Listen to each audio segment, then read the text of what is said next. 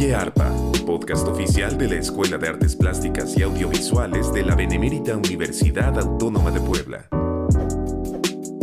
Gracias por acompañarnos, gracias por estar con nosotros en un episodio más de Oye Arpa, el podcast de la Escuela de Artes Plásticas y Audiovisuales, en el que tenemos entrevistas sobre temas que comúnmente nos dan eh, mucho gusto, eh, relacionados por supuesto con el arte y que nos eh, generan gran interés de las actividades que tenemos en general en la Escuela de Artes Plásticas y Audiovisuales. El día de hoy vamos a platicar justamente de un asunto que tiene que ver con el arte y la inteligencia artificial y para ello nos acompañan tres estudiantes de nuestra escuela, dos que estudian artes plásticas, una de ellas que estudia arte digital y a quienes doy la más cordial bienvenida. Eh, Maciel Ballesteros de Arte Digital, ¿cómo estás? Buenas tardes, gracias por acompañarnos en Oyarpa.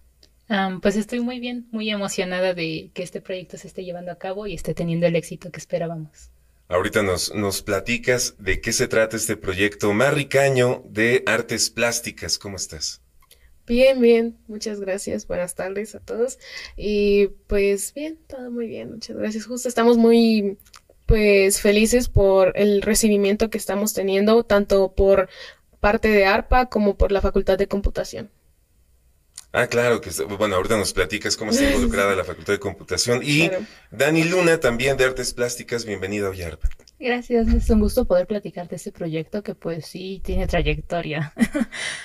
A ver, eh, no, gracias, gracias a ti, Dani. El, proyecto se trata, para que quien nos esté escuchando lo, lo, tenga claro, el título oficial es que es un curso taller de arte con inteligencia artificial. Eh, que además este podcast lo estamos grabando el 25 de octubre. Eh, digamos que ya este curso taller ya tiene unas sesiones avanzadas, me, parece que van tres sesiones ya, van por la cuarta sesión y eh, es un tema que ha estado pues en boca de todas y de todos porque eh, nos preocupa y nos llama mucho la atención lo que está sucediendo con la inteligencia artificial eh, y bueno, en, otros lares pues da pie a huelgas como la que ha sucedido en Estados Unidos, en Hollywood concretamente hay una huelga de actores relacionada con eh, la inteligencia artificial. Eh, entonces, bueno, eh, creo que creo que del sindicato de, de, actrices y actores de allá, ¿no? Entonces creo que podemos hablar de muchas cosas. Es un curso taller de arte con inteligencia artificial. Lo primero que quiero preguntarles, y empezamos contigo, Mar, es cómo surgió esta idea de dar un, curso, entiendo que está, eh, digamos, auspiciado, eh, respaldado por el programa de promotoría eh, cultural, que es un programa en toda nuestra universidad y que, bueno, implica ciertas actividades en cada unidad académica. pero ¿cómo surge esta idea? Digamos, este asunto de la inteligencia artificial es reciente y ahora resulta que ustedes a pesar de que es tan reciente, ya están acá dando un curso y toda la cosa, ¿no? Entonces, ¿cómo, cómo fue? Mar, platícanos un poco, ¿no? ¿Cómo surgió esta idea? Bueno, esta idea surgió por parte de un compañero de la Facultad de Ciencias de la Computación, Diego de Ramón, a quien le damos el mayor crédito de todo esto porque fue desde que iniciamos a planear qué proyecto íbamos a presentar que él dijo yo quiero hablar acerca de esto porque sabe que es un tema importante aprovechando justamente de que habíamos gente de ARPA, eh, más específicamente de arte digital como Maciel, pues y justo esta inquietud que se tiene por parte de los artistas de que decimos, no, es que nos van a reemplazar, nos van a quitar el trabajo. Y él decía, él lo defendía de cierta manera, este, diciendo de que no, es que es mucho más complejo que eso. Y ya a lo largo de los módulos que hemos estado teniendo y en conjunto con un ciclo de cine que también se está llevando a cabo en la Facultad de Computación, este, hemos aprendido o profundizado un poco más acerca de lo que es la inteligencia artificial y que no es tan simple como nosotros pensábamos o no, no está, sí, de momento no, al menos que nos vaya a quitar el trabajo, ¿verdad? Pero sí, sí muestra un, sí es un poco de peligro para nosotros, sin embargo, no es algo inmediato, es algo más a largo plazo. Ok, a ver, eh, Maciel, cuéntanos entonces, ¿De qué se trata este taller? Entiendo, entonces fue una idea de Diego de Ramón de eh, la Facultad de Ciencias de la Computación. ¿Y cómo, cómo, cómo, lo, cómo lo fueron conformando? ¿Qué es lo que están impartiendo en este curso que se llama eh, curso taller de arte con inteligencia artificial, ¿cuál es el contenido? Ah, pues el principal enfoque, que más que nada es que la inteligencia artificial al final de cuentas es una herramienta y pues es darle a entender a los alumnos, ya sea desde artistas hasta los licenciados en, computación, que esto no es una razón para ser reemplazados, sino más que nada una herramienta para ser aprovechada y es más que nada los contenidos. Varias, varios módulos son eh, enseñar cómo funciona una inteligencia artificial, en otros se especifica al, algunas inteligencias artificiales y se les dice cómo utilizarlas, cómo funcionan y cómo podemos aprovecharlas cada quien para su carrera y su disciplina. Y entonces poder aprovecharlas en un futuro y poder tener trabajos interdisciplinarios y multidisciplinarios eh, correctamente integrados, como lo es los artistas digitales o los artistas plásticos, sepan trabajar con estas herramientas digitales y con estos con estas personas de otras disciplinas que para nada piensan como ellos, pero en este taller podrían integrarse y entender cómo piensan ellos y cómo trabajan. Ok, bueno, ahorita vamos a platicar de esto de que no, no va a reemplazar el trabajo artístico. Dani, antes de eso, quiero preguntarte, ¿a quién están dando estos cursos? Ah, pues para empezar, lo quisimos dirigir a estudiantes de dos unidades académicas. La primera, y obviamente porque eh, nuestro compañero que propuso la idea es de la Facultad de Ciencias de la Computación, pues era para ese grupo estudiantil, pero como pues está involucrado el arte, sí era parte importante incluir a ARPA, ¿no? Entonces es para este público por el momento. Es la primera parte. Ok, ¿y en dónde lo están impartiendo, Dani? Ah, igualmente en las dos unidades académicas. Acá mismo en ARPA hemos usado el ARPA 1, que es la sala Chaplin, y próximamente la sala de efectos visuales para el cuarto módulo de este sábado. Y en el caso de la Facultad de Ciencia de Computación, usamos el laboratorio 9, que es el que nos han permitido usar para las sesiones que son durante los sábados. Ok, a ver, Mar, eh, quisiera profundizar en esto. Llega un asistente, un estudiante, un estudiante a este curso taller de arte con inteligencia artificial. Por ejemplo, en la sesión 1, ¿qué fue lo primero que les dijeron? ¿Qué es lo que están eh, aprendiendo a manejar? Eh, eh, ¿qué, está pasando así de manera muy práctica y muy concreta en, en este taller que están impartiendo, Mar? Ok, pues es curioso justamente con lo del primer módulo, porque nada más queríamos abarcar como de qué se trataba lo de la inteligencia, una introducción más que nada en cuanto a la inteligencia artificial, porque em, para irnos poniendo a todos en el mismo canal, sin embargo, el profesor que, de, que dio el módulo también ya de una los entró con las herramientas y fue como de, ay, ok, no, que, no planeábamos que ya se diera este como uso a las herramientas, sin embargo, resultó importante y este para que fueran avanzando con unos un poco más de conocimiento.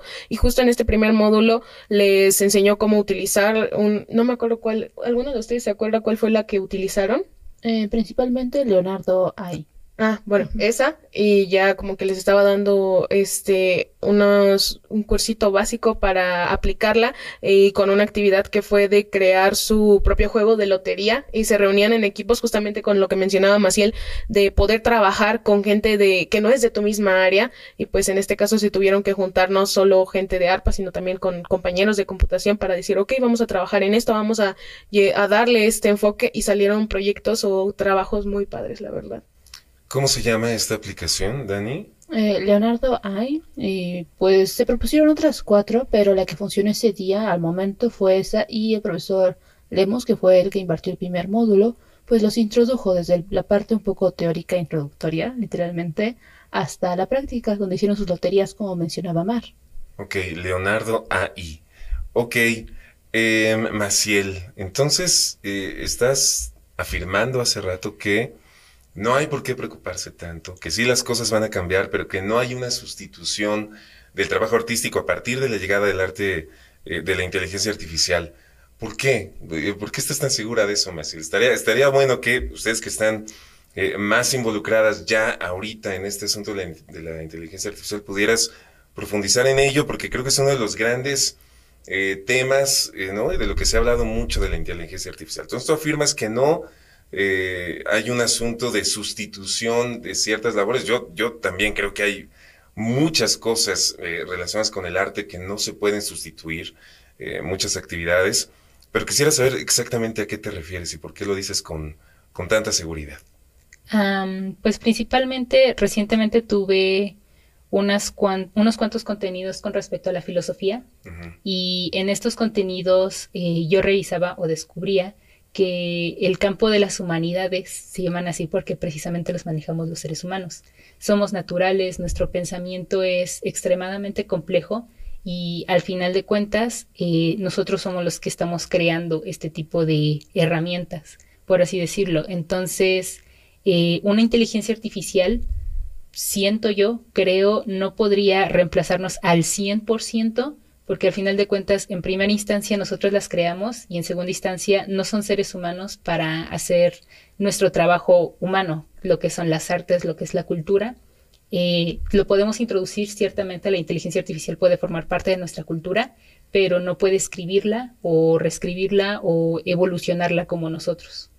Ok, eh, perfecto. Y entonces, a ver, dicho ello, ¿cuáles son las posibilidades, Dani, hacia adelante? Eh, eh, ¿qué, va a pasar cuando eh, las y los artistas de este mundo aprendan a aprovechar la inteligencia artificial? ¿Qué es, qué es lo que tú piensas al respecto? ¿Cómo ves en los próximos 10, 15 años, 20 años tal vez? ¿Qué irá a pasar con esto de la inteligencia artificial y el arte? Utilizado de una manera positiva, este, como, como lo ve Maciel, como lo, lo- argumenta, eh, no en un plan de sustitución, sino de una herramienta que creo que también es parte de lo que decía Mar, que eh, permite, eh, pues, me imagino, realizar algunas otras cosas. ¿Qué piensas al respecto? Mm, Pues bueno, no podría hablar de ni siquiera de 10 años, 5 años, porque ya vimos cómo ha avanzado la inteligencia artificial a O sea, me fue muy lejos. yo. Sí, es que es bastante impredecible ese panorama, pero partiendo de lo que dice Maciel es muy cierto, no puede sustituir, incluso por más que avance, hay un límite de cuánto puede eh, acercarse a esta complejidad humana, porque sucede que eh, la inteligencia artificial aprende de nosotros, entonces no es como tal que está generando un pensamiento individual o racionalizado, está imitando el pensamiento racional que la persona está planteándole, entonces se está alimentando con información. Entonces ahorita está, supongo, o sea, también soy bastante nueva en este tema, pero se está alimentando de los datos que está ahorita al alcance y que las personas van introduciendo. Entonces, digamos que si fuera por fases esto, está en proceso de aprendizaje. Para llegar a una sustitución, pues tendría que desarrollarse, empezar a racionalizar ese contenido como una persona. Entonces, todavía está bastante iniciando ese proceso. Y pues sí, volviendo a la otra parte, ¿cómo, ¿cuál sería el alcance o la posibilidad de los artistas si lo aprenden a usar? Para empezar es muy positivo, porque todavía existe la idea de que es como que algo malo la inteligencia artificial. No, es diferente a como nosotros creamos. Una de las cosas que platicaba con Diego, porque yo estaba, pues de cierto modo, siendo enlace, platicando el contenido de este taller, de que ¿Qué es lo que hace? ¿Cuál es la diferencia entre eh, la inteligencia artificial y nosotros como artistas? El proceso del medio. Porque si bien las inteligencias te ofrecen de eh, cómo componer una imagen, pues las personas no van a tener ese conocimiento que los artistas pues llevamos desarrollando. Desde estudiantes nos enseñan a pensar, ah, pues mira, quieres representar esto, quieres expresar esto, pues debes hacer estos elementos de esta forma para poder generar esa imagen. La inteligencia artificial ya te da el resultado, pero no te plantea las preguntas anteriores. Entonces, realmente se tiene que entender el proceso para obtener un mejor resultado. Los artistas, si deciden entrar, investigar, indagar y usarla como herramienta, pues pueden maximizar el potencial de sus contenidos. Y bueno, en términos de tiempo, creo que sería una de las cuestiones que más rápido podrían obtener un beneficio. Porque nosotros hacemos borradores, probamos esto, probamos aquello, y la inteligencia artificial te puede ofrecer esa posibilidad, y porque tú ya la sabes usar. Yo ya sé cómo es un plano general, con esta luz, con este personaje en esta posición, con este ángulo. Entonces, ya en lugar de hacer este proceso individual paso a pasito, puedo hacerlo más rápido con una de esas inteligencias. Entonces se trata de aprovechar, no se trata de que ya sea el sustituto, de que ya no voy a hacer obra de arte análoga o con mis eh, materiales plásticos, ahora me salto a lo digital. No, es un proceso compartido y esa es la parte aprovechable, en que el artista entre su proceso que ya lo tiene más o menos definido, lo sigue desarrollando, la puede integrar y puede ver otras posibilidades en cuanto a tiempo, en resultados visualmente hablando, en contenido. Entonces, ese es el lado de los artistas que yo diría no es malo que aprendan y también si hay un lado positivo hay uno negativo. Si ellos aprenden el positivo pueden entender mejor cómo hacerle frente al negativo, porque hay mucha gente que no va a tener todas las nociones que nosotros tenemos y cómo le haces frente a eso. Tienes que entender por qué ellos creen que es muy bueno, es muy malo, que nos van a sustituir. Es un poco de simpatizar con lo que está del otro lado y poder usarlo ya solo, no solo en el lado creativo, sino ya en el teórico. Y ya para, bueno, un poquito ahí finalizando con la respuesta, eh, pues... adelante, adelante. Sí, los compañeros de computación puede ser que como no tienen nuestras nociones, pues pueden caer más fácil en que pueden sustituir, ¿no? O que la imagen es tan fácil. No, pero sin duda ellos pueden entender mejor cómo funciona el sistema de la IA. Nosotros como que del lado estético podemos hablar, y decir por qué sí, por qué no, hacia dónde, pero ellos pueden desde el lado práctico usarla mejor. Entonces, mm, es un intercambio interesante. Creo que por eso fue la primera propuesta entre estos dos campos, computación y arte, para que ambos puedan ver los beneficios en cuanto a tiempo y resultados, pero también puedan ver el impacto mutuo en cómo se da. Ok. A ver, y entonces, no sé si, si tengamos algún ejemplo muy concreto, eh, ¿no? después de de, de, que, hemos podido hablar ya tanto de, estos, de esta situación y de esta relación que va teniendo la inteligencia artificial con el arte.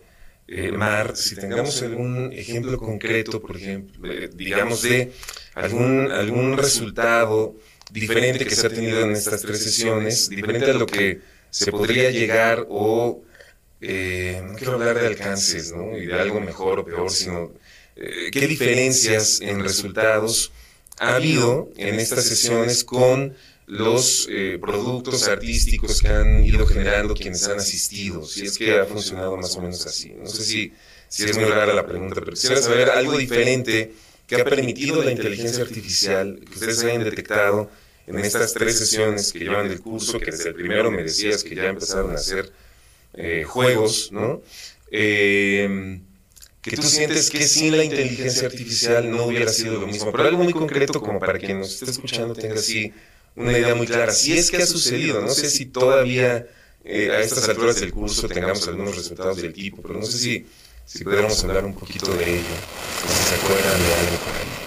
Mm, yo por mi parte, al menos el que tengo más presente es el, porque sí, fue el que más uno de los que más destacó a mi vista fue justo en este primer módulo, una lotería, pero era de Star Wars, no sé si la recuerdan, estaba muy padre y sacaron ideas muy padres, muy, muy chidas y siento que el proceso como de creación de esto hubiera sido un poco más tardado si lo hubiéramos hecho de la forma tradicional tanto el planteamiento de como, ok, vamos a hacer este estas figuras, vamos a que darle este sentido, la temática y ya no se diga la elaboración, obviamente que lo este agiliza mucho, pero no sé si alguna si tenga otro ejemplo que dar más, más concreto, más claro. A ver, pero, pero, pero esto de Star Wars, ¿cómo fue? Es que sí entiendo, o sea, yo he visto estas situaciones con la inteligencia artificial que uno le puede decir, a ver, este, quiero una lotería que tenga a Luke Skywalker, a C-3PO y a Chihuahua pero en, estilo cubista. Entonces la inteligencia artificial, pues, eh, yo lo he visto, ¿eh? que se puede hacer este tipo de cosas, así como le puedes pedir, quiero eh, que me saques una canción con la métrica de José Alfredo Jiménez, pero los temas de Sor Juana Inés de la Cruz, y ¡pum! te saca la canción. Entonces, eh, ¿qué pasó con esto de Star Wars? O sea, que, a ver, ¿puedes, ¿puedes profundizar un poquito? ¿Por qué te gustó? ¿Por qué te pareció que, que fue más rápido? Eh, de, qué se trataba, cómo eran las... Supongo que había algo visual, había unas especies de... Eh, ya no sé si llamarles ilustraciones, porque me imagino que las hizo la inteligencia artificial. O sea, ¿cómo, fue? ¿Por qué, te, ¿Por qué te llamó la atención esto de Star Wars? Esta lotería de Star Wars. Sinceramente porque estaba muy cagada, estaba muy padre, este, visualmente era muy atractiva. y se, siento que las ilustraciones eran, tiraron más a realismo, no se fueron como por otra vanguardia del arte o por otro estilo artístico, sino tiraron más al realismo. Eh, eran muy, visualmente sí eran muy llamativas, creo que en ese grupo sí había gente de artes plásticas, supongo que en, ¿qué? Vas- puedes comentar algo respecto a eso. ¿Qué, qué- qué pasó, Dani? Ah, tal vez eh, nos estamos saltando un poquito a lo que le pareció interesante a Mar, pero deberíamos ver, explorar un poquito antes cómo fue el ejercicio. A ver. Digámoslo así, eh, cuando se pide hacer esta lotería, abren esa plataforma y ellos, eh, digámoslo así, va a haber imágenes de muestra, ¿no? Puedes tomar una de referencia y modificarla a partir de cómo describes con palabras y de ahí te va generando la imagen de esas palabras. No sé muy bien cómo iniciaron este, en ese ejercicio, pero a partir de una descripción es como de yo quiero una lotería que tenga un clon de Star Wars en color azul con terminado en talavera. Tiene que ser una descripción y de ahí la inteligencia va a generar la imagen. Entonces, cuando Mar decía que justo es muy interesante ver el resultado desde que eran muy, muy bonitos, muy chistosos, tenía como esa personalidad del grupo que lo hizo. Es eso, es que cada grupo dijo, yo quiero esta temática. El reto para computación, el estudiante de computación, fue que tienen que hacerlo con esa característica. Sí va a ser libre, pero quiero que cumpla con un estilo artístico. Puedes elegir Star Wars, puedes elegir gatitos, puedes hacer lo que quieras, pero cumple esas características y para los de artes es familiarizarse con este cambio de lenguaje natural en palabras a escribirlo y que resulte en la generación de esa imagen. Entonces, ahora sí, de- creo que con ese paréntesis podemos un poquito entender cómo funcionaba este ejercicio y de ahí los resultados que fueron tan diversos como los equipos que los propusieron. Entonces, continuamos. No, pues sí, me gustó mucho justo eso. Obviamente de este, como este proceso tan distinto para los artistas, de que normalmente si tienen una idea es como de, ah, ok, la plasmo este, visualmente, de que hago un circulito, rayitas, y hago mi boceto. Pero aquí era como de, no, no tienes que hacerlo de esa forma, tienes que plantearlo de forma escrita, como algo que sería a lo mejor un poco más fácil para los de computación. Y aunque para ellos justo lo que mencionabas antes, de que se les podría dificultar un poco el tema de iluminación, composición, estilo, que pueden, el estilo que podían tomar y ya justo conjuntar estas dos partes complementarias como de, ah, ok, yo este, tengo esta idea, por ejemplo, que alguien de plásticas dijera, o bueno, de ARPA, dijera, yo tengo esta idea, creo que lo podríamos llevar por aquí, pero no sé bien cómo plantearlo de forma escrita o de dentro de este de esta de este programa, dentro de esta herramienta, como cómo pedirle que lo haga. Puedes apoyarme y ya el de computación te dirá, "Ah, ok, sí, sí, yo sé. Tú nada más como que planteame la idea y yo lo voy des- desglosando, describiendo, pero a la vez van com- van compartiendo sus conocimientos y es como de, ok, te enseño cómo puedes hacerlo tú a futuro individualmente." Ok, sí, eh, ok, em, me parece un muy buen ejemplo. Eh, nos van quedando unos siete minutos de programa. Yo eh, quisiera preguntar entonces, perdón que no quite el dedo del, renglón, pero a ver, en este caso, por ejemplo, no hubo una ejecución física de estas ilustraciones de, de Star Wars, ¿no? Es decir, eh, quienes podían hacer esto con el material que ustedes me digan, eh, lo pudo, lo, lo podían haber hecho sobre papel y luego o, en una aplicación digital, ¿no? Eh, de las que de las que tanto usan en arte digital precisamente, Eh, pero a partir de eh, una ejecución que realiza eh, la o el artista, ¿no? Y en este caso, lo que ustedes me están describiendo es que se le dice digamos, o sea, ya los dedos no se usan para la ilustración, sino para teclearle. Eh, y si tiene, además, si te acepta voz, pues incluso ya ni con los dedos, simplemente le dices a la inteligencia artificial, quiero una lotería con estas características, con Star Wars, pero así y así y así. Y entonces te la genera automáticamente. ¿Por qué no estamos hablando aquí de una sustitución? ¿No? Por eso les digo que, o sea, no, no quito el dedo de- de- del renglón. ¿Cuál, cuál es eh, lo positivo de esto? ¿No? ¿Y por qué no hablamos de una sustitución aquí? Maciel, por ejemplo. Am, pues principalmente porque esta es una herramienta, siento yo, para cosas genéricas o que puede crear precisamente un robot. Bien decían o que hay ciertos empleos o ciertas profesiones que pueden desaparecer a raíz de esto, como lo es el diseño gráfico, ya que uno necesita ser un artista o saber dibujar muy bien para poder hacer tal vez un logo o una presentación o una imagen corporativa. Se lo pides a una inteligencia artificial y lo genera. Entonces le da más espacio, más pauta o más tiempo a los artistas de hacer otro tipo de cosas de valor, como obras artísticas, eh, que no necesariamente tienen que ser comerciales. Por ejemplo, se me ocurre que la inteligencia artificial puede funcionar por esa parte. Entonces, al momento de crear pues la, eh, esta actividad, eh, siento yo que el ejercicio era más también que vieran como las capacidades de esta inteligencia artificial Claro. de cómo crean estas imágenes. Pero eh, ya más enfocado a lo humano, pues estas inteligencias artificiales no podrían entender lo que es esta parte de la evolución o del desarrollo, no como nosotros como humanos, y nosotros sí, y en la parte artística lo plasmamos, o incluso nosotros mismos innovamos. Y es algo que siento yo la inteligencia artificial probablemente no puede hacer, y entonces nos dé espacio para enfocarnos en eso y esto haga las cosas genéricas. Ok, bueno, podríamos hablar horas de este asunto, ¿no? Eh, me, parece, perdón, traigo una tos ahí, me parece interesantísimo. Eh, pero quisiera platicar con ustedes ahora rápidamente para cerrar el programa de quien esté interesado, interesado en ingresar a este curso, si es que va a haber nuevas eh, sesiones, si es que va a haber, se va a abrir otra vez en un futuro, yo no sé, ya se están, se están viendo aquí como se irá a hacer o no se irá a hacer, no, pero si pueden platicarnos un poco de eso, eh, porque seguramente a partir de este programa alguien que nos esté escuchando va a decir, ah, yo quiero entrarle a, a un curso, taller de inteligencia artificial, además con, con esta, con este, con, con esto de lo que estábamos hablando, que me parece interesantísimo, ¿no?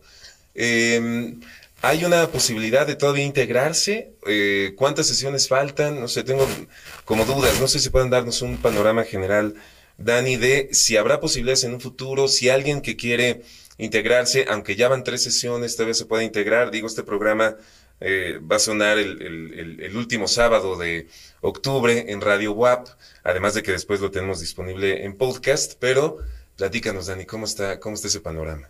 Para empezar, bueno, cuando se lanzó la convocatoria se asignó un número determinado de lugares, uh -huh. porque también las instalaciones tienen un límite de cuánto podíamos abarcar. Claro. Por el momento no se pueden integrar nuevas personas porque las sesiones anteriores que fueron formativas, pues hay una continuidad. Entonces claro. no podemos ingresar a nuevas personas.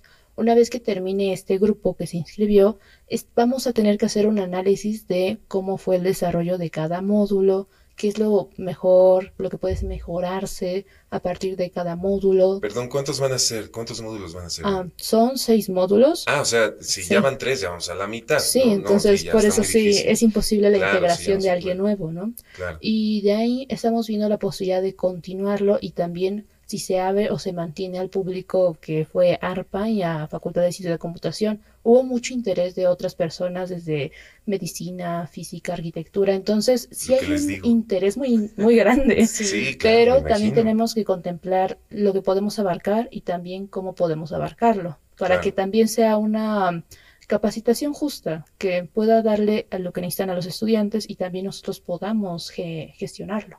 Entonces, sí, es una, ese proyecto no se va a acabar pronto, o sea, no solo se termina con el curso taller, de hecho va a haber otras dos fases que en el futuro les seguiremos platicando y creo que sería interesante volver a Oye Arpa para contarles y avisarles con mayor tiempo cómo va a ir la cosa, para que también se puedan integrar, ¿no? Claro. Sí, por favor, avísenos y lo, y lo seguimos platicando. Muy bien, entonces habrá actividades a futuro y si se llega a abrir otro eh, para, digamos, una, una nueva generación, que, ¿no? Pues ya, ya nos avisarán y se lanzará la convocatoria y todo el asunto eh, pertinente. Bueno, eh, pues estamos llegando al final del programa. Eh, insisto, podríamos seguir hablando mucho de este, de este asunto. Eh, de verdad es un tema que importa muchísimo, creo, en nuestros días, que puede cambiar muchas cosas y hay un montón de reflexiones que hacer.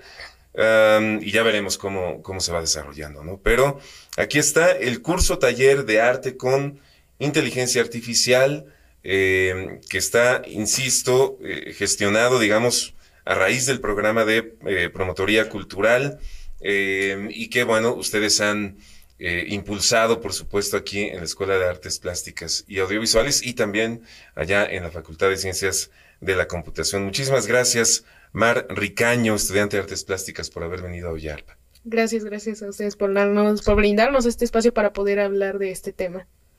Gracias, Mar. Maciel Ballesteros, de Arte Digital, muchas gracias. Muchas gracias también por la invitación. Con mucho gusto a nosotros nos gusta eh, participar en ese tipo de iniciativas y que la universidad nos dé la atención que esperamos es muy grato. Qué bueno, sí, está, la verdad, insisto, está, está padrísimo, ¿no? Y, y felicidades. Y Dani Luna, de Artes Plásticas, muchas gracias. Igualmente agradezco el espacio para poder compartir lo que se hace en promoción cultural, porque inicia con una idea de entre, si se dio cuenta con un compañero propone, otros se unen y de ahí vemos cómo lo implantamos, entonces es por y para estudiantes. Entonces, Sí, está muy claro. padre. Está padrísimo. Y termina con un curso en el que se están hablando estos temas, en donde hay gente que se está capacitando para, para otras cosas que tal vez no había imaginado antes de que saliera la convocatoria, ¿no? Entonces, la verdad es que sí, está funcionando muy bien y de verdad les agradezco su presencia, pero sobre todo su esfuerzo eh, para poder llevar a cabo este tipo de proyectos y nuevamente muchas felicidades por porque se ha logrado y porque además va a continuar. Muchísimas gracias por estar aquí con nosotros. Gracias Alejandro Loyo en eh, los controles, a Jan Steven Sánchez Navarro en la edición y a quienes hacen posible que este podcast exista. Mi nombre es Enrique Moctezuma Malacara. Gracias por acompañarnos en Oyarpa. Nos escuchamos en la próxima.